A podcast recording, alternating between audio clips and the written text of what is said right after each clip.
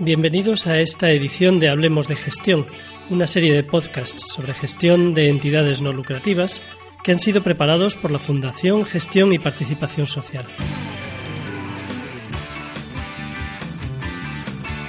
Somos César Valencia y Adrián Aguayo de la Fundación Gestión y Participación Social. Buenos días, Adrián. Hola, buenos días, César. Es un placer compartir el micrófono contigo. Bien, pues hoy vamos a hablar precisamente de esto que estamos haciendo, de comunicación digital, las nuevas tecnologías que empleamos para la comunicación en este siglo XXI y más concretamente herramientas para la participación, herramientas en la comunicación digital para la participación en nuestras entidades. La primera pregunta sería, bueno, ponernos de acuerdo en cuanto al nombre. Eh, ¿Podemos hablar de nuevas tecnologías o estamos ya usando un término manido teniendo en cuenta que, no sé, Internet lleva medio siglo de existencia, que la web, si no me equivoco, es de los años 80 del pasado siglo. ¿Podemos seguir hablando de nuevas tecnologías o tenemos que acuñar otro nombre? Pues a mí el término nuevas tecnologías me gusta y lo sigo empleando. Es cierto que cuando nos referimos a tecnologías como Internet o los navegadores, pues quizás no sean tan nuevas, ¿no? Pero sin embargo, por otro lado, tampoco pueden dejar de ser nuevas porque están en constante evolución. Y mm, hablando además del uso que hacemos desde las organizaciones sociales, pues todavía nos queda mucho por descubrir, ¿no? Eh, seguimos haciendo un uso eh, muy tradicional, nos falta una actitud crítica y creativa en ese uso y yo creo que dejar de llamarlas nuevas no haría justicia con, con ese uso, ¿no? Parecería que, que, ya hemos interiorizado todo esto y sin embargo, pues no es tal cosa, ¿no? Creo además que debemos un poco que desconfiar, ¿no? De estos gurús del lenguaje que intentan establecer ese tipo de universalismos, ¿no? Y, y tendencias y buscar nuestros propios criterios para analizar, ¿no? Y categorizar la tecnología. Por tanto, podemos decir eh, nuevas tecnologías en parte aún por descubrir. Sí, efectivamente. Yo creo que esa categoría se podría aproximar más al, panorama que estamos describiendo. Bien, se habla también de brecha digital. Bueno, lo vemos un poco en el día a día. Hay asociaciones de todo tipo y con características muy diferentes, pero hay entidades eh, a las que se le podría aplicar perfectamente el, el concepto, es decir, que viven una brecha digital porque bueno, pues sus mismos miembros no son usuarios expertos, eh, bueno, no ya expertos o avanzados, simplemente usuarios estándar ¿no? de las nuevas tecnologías. Por un lado, el reconocer esta brecha digital reafirma lo que estábamos comentando ahora, ¿no? que las nuevas tecnologías siguen siendo nuevas. Bueno, por otro lado, yo creo que sigue existiendo ¿no? la brecha digital y esta se refiere un poco a la separación ¿no? que existe entre las personas que usan las tecnologías de forma cotidiana frente a aquellas que no tienen acceso ¿no? a las mismas o que aun teniendo eh, acceso en parte pues no saben utilizarla o la usan en mucha menor medida que, que otros segmentos de la población. ¿no? Entonces hay diferencias en el acceso en función del nivel adquisitivo, en, en función de las diferencias de conocimiento, en función de mm, los niveles de uso y todo esto pues puede ser debido principalmente a esta rápida evolución que comentábamos antes, ¿no? Bueno, pues esta brecha seguirá acompañando a la innovación mientras no, no se estandarice, ¿no? El acceso, no haya un acceso universal y una cultura digital básica compartida incluso un entrenamiento para los que han o bueno eh, hemos crecido en un mundo diferente y tendemos a, recurrir primero a otras maneras de, eh, de, hacer las cosas. Incluso aunque tengamos un ligero conocimiento respecto al uso de las nuevas tecnologías pues a lo mejor lo que no tenemos es el uso o sea no realizamos el uso de ellas porque estamos eh, anclados en, en el papel y el lápiz y en en usar otros, eh, otras formas de hacer las cosas, ¿no? O sea que en este sentido, pues seguramente hay algo también pedagógico a, emprender, hay, hay que eh, familiarizarse con ellas y eso pues puede requerir un entrenamiento. Bueno, hablábamos de mm, las TIC, las nuevas tecnologías de información y comunicación como herramientas para la participación. ¿De, qué estamos hablando cuando, estamos cuando decimos que pueden ser herramientas para la participación?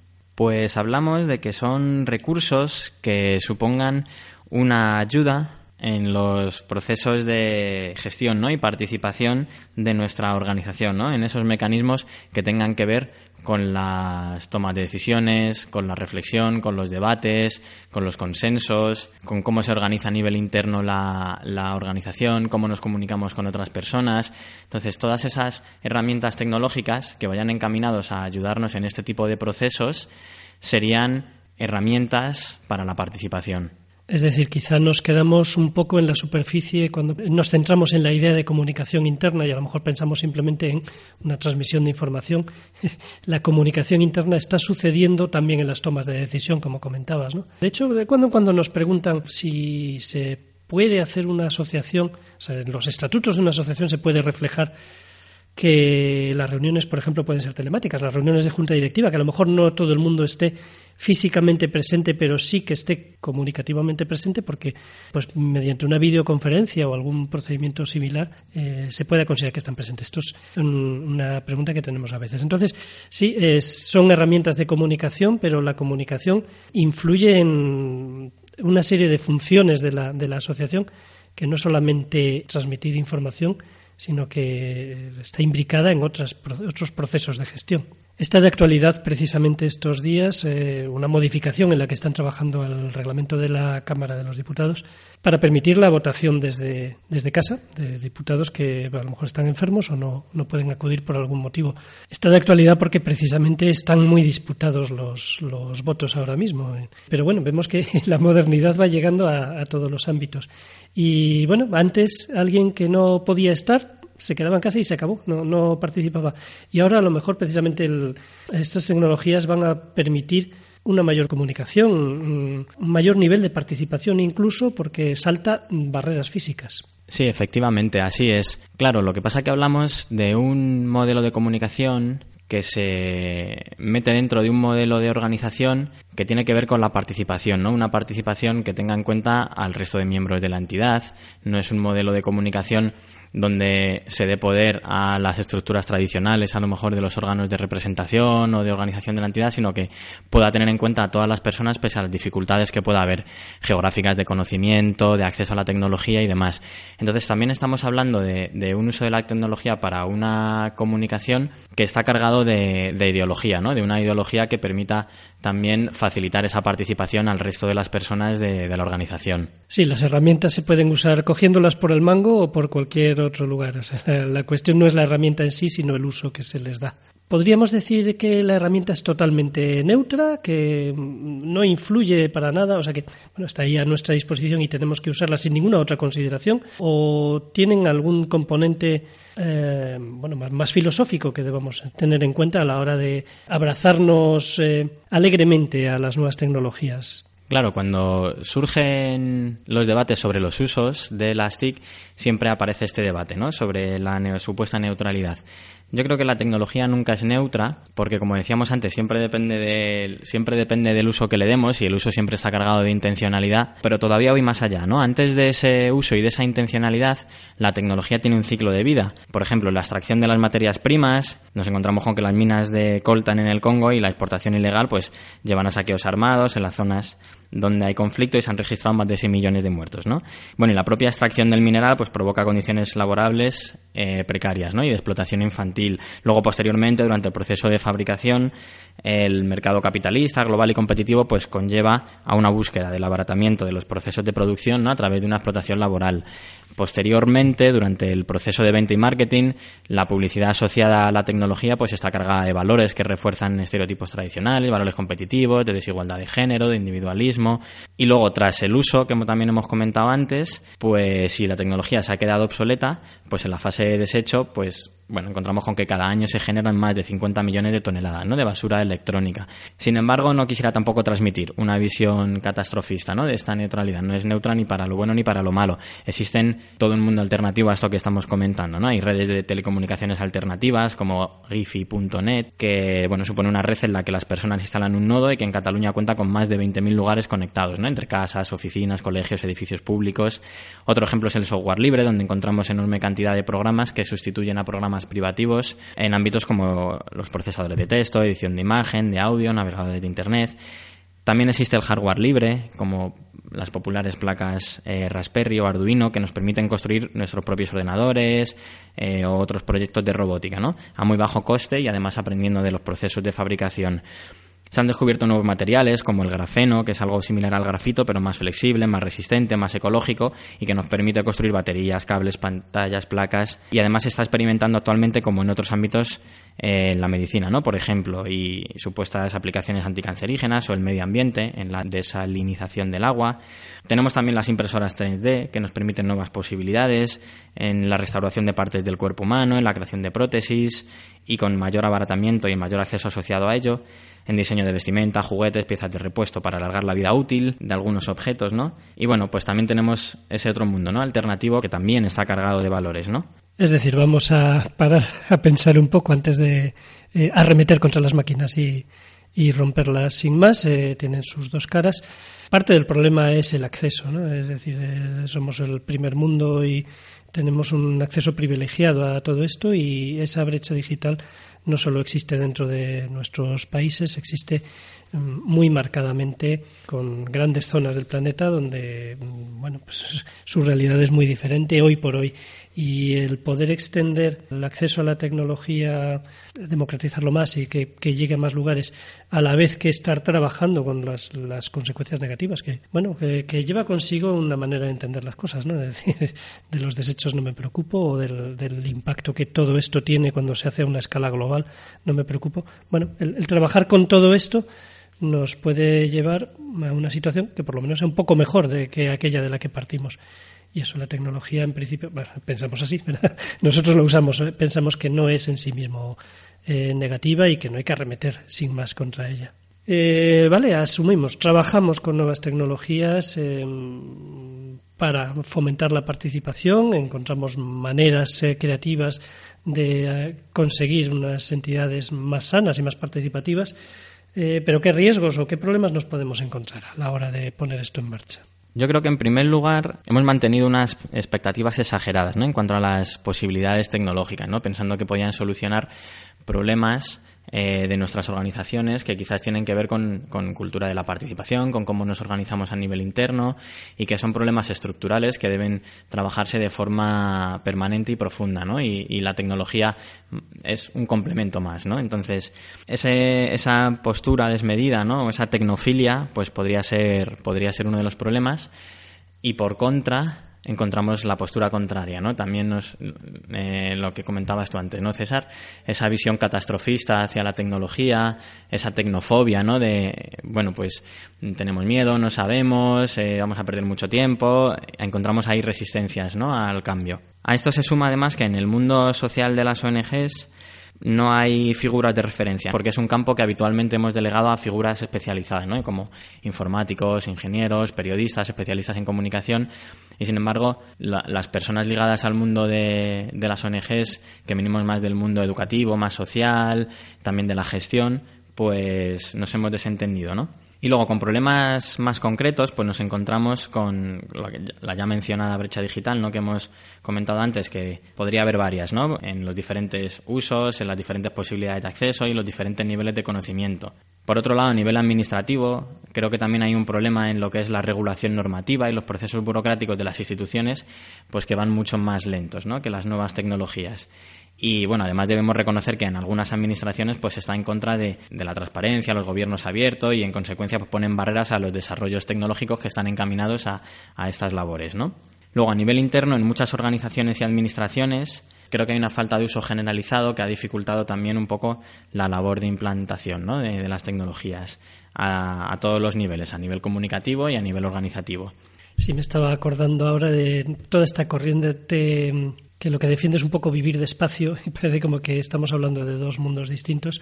Pero bueno, todo es una cuestión cultural, es todo es el uso que yo le doy. En, la medida en que lo que pueda estar potenciando es que todo en mi vida suceda eh, de manera caótica y excesivamente rápida, pues no va a ser un uso probablemente positivo. Pero no tiene por qué estar reñido el llevar un diferente ritmo de vida con el poder eh, utilizar determinadas herramientas. o sea, son, son oposiciones aparentes. Bueno, hablemos en positivo, vamos a hablar de, qué herramientas podríamos utilizar, vamos a, hablar un poco de qué tener en cuenta, ¿no? Muy bien, pues yo creo que si vamos a usar herramientas tecnológicas para mejorar los procesos de participación o de comunicación, o si vamos a diseñar una herramienta propia, pues en primer lugar tendremos que pensar y establecer los diferentes niveles y formatos de, de participación, ¿no? Y, esto se hace a través de planificar qué posibilidades permite la herramienta, ¿no? Luego, yo creo que otro aspecto a resolver sería cómo se va a conectar esta participación virtual con el mundo offline, ¿no? Con, con lo presencial. Esto es como la herramienta, en lugar de competir, ¿no? Muchas veces las herramientas tecnológicas compiten con la participación presencial, cuando se trata de lo contrario, ¿no? Se trata de ofrecer más posibilidades y amplificar la participación, ¿no? Otro aspecto clave creo que es cómo es el uso ¿no? de la herramienta, que tiene que ser fácil e intuitivo. Es interesante que cualquier persona pueda comprender cómo se usa la herramienta, ¿no? sin, dedicar, sin necesidad de dedicar un gran esfuerzo ¿no? a, a aprender su manejo y debemos priorizar por la accesibilidad, ¿no? Además, o sea, que cualquier persona pueda acceder al uso de esta herramienta, ¿no? Independientemente de que haya barreras funcionales, socioculturales, económicas o de cualquier otro tipo. Otro aspecto que creo que favorece el uso de las herramientas es que sean multiplataforma, ¿no? Que funcionen en la mayoría de sistemas operativos y en la mayoría de soportes, ¿no? Ordenadores, tablets, móviles. Creo que también se ha de facilitar que la herramienta sea transparente y auditable, ¿no? Pues que cualquier persona pueda ver qué personas han participado, cómo se ha tomado una decisión, se puedan consultar, ¿no? Los datos. Y bueno, pues finalmente creo además que se debería desarrollar en, software libre, ¿no? En coherencia un poco con nuestro carácter social de las ONGs. Hay como un equilibrio a mantener. Cuando hacemos herramientas muy sencillas, lo que estamos favoreciendo es que todo esto vaya entrando un poco en, la práctica cotidiana de la gente pero por otro lado, el exceso de sencillez a veces se critica como, como una manera de trivializar las cosas. Es decir, eh, un like en Facebook, un simple clic en, un icono no es una votación. Quizá le falta algo de, lo que tiene la parafernalia de eh, hacer el, acto solemne de votar, ¿no? De, decir, no, esto no es un, un, clic de los 100.000 que yo pueda hacer, sino que esto es una reflexión, una decisión y la, meter la papeleta. Entonces ahí hay como un equilibrio a, mantener, pero está claro que tiene su, su virtualidad, tiene su, mm, su poder el, el, hecho de que se estén creando herramientas de tan sencillo uso que luego vemos a nuestra abuela manejándolo, ¿no? o a niños pequeños. Con lo que eso va permitiendo para luego un uso pues, más apropiado, quizá. ¿Podríamos em, hacer alguna sugerencia sobre cómo extender el, el uso de estas herramientas? Yo creo que sí. A mí se me ocurren varias sugerencias, ¿no?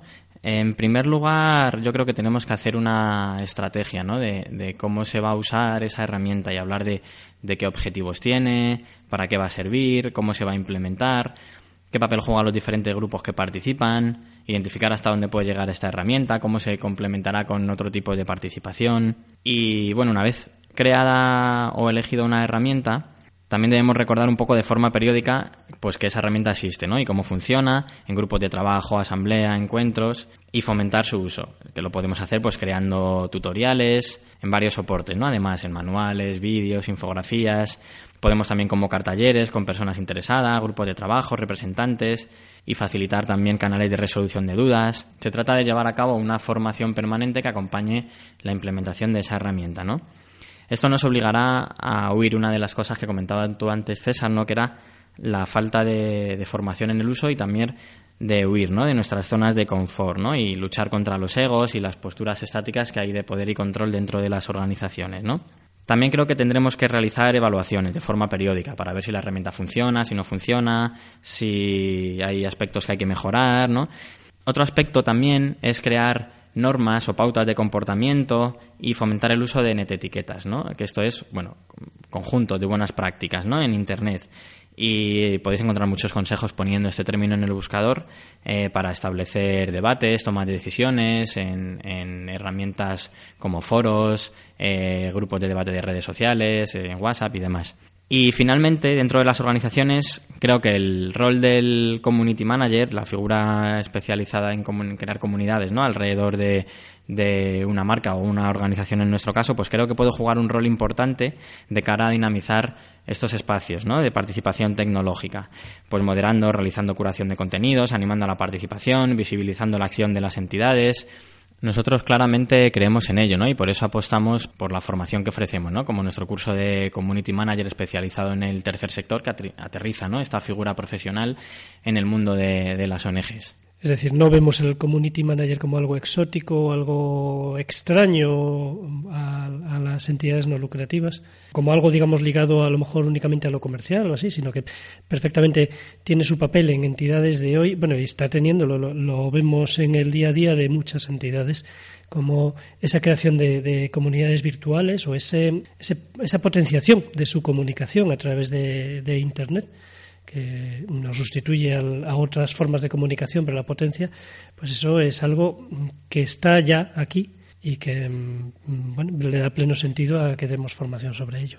Bueno, pues ya hemos reflexionado un poco sobre la participación a través de las nuevas tecnologías en, nuestras entidades. Compartiremos más, eh, lo haces de manera habitual, Adrián, ¿no? a través de nuestro Facebook, ejemplos de estas herramientas y eh, documentación sobre, sobre esto. Hasta aquí esta edición de Hablemos de Gestión. Eh, seguramente habría más que comentar y quizá revisitemos este tema más adelante, pero creemos que ya hay bastante para reflexionar. Esperamos que este contenido haya sido interesante. Si quieres hacernos llegar algún comentario, puedes hacerlo en la cuenta de correo hablemosdegestión@asociaciones.org o puedes eh, participar en el blog en el que está situado esta, esta grabación. Eh, gracias, Adrián. Nos veremos en eh, próximos podcasts.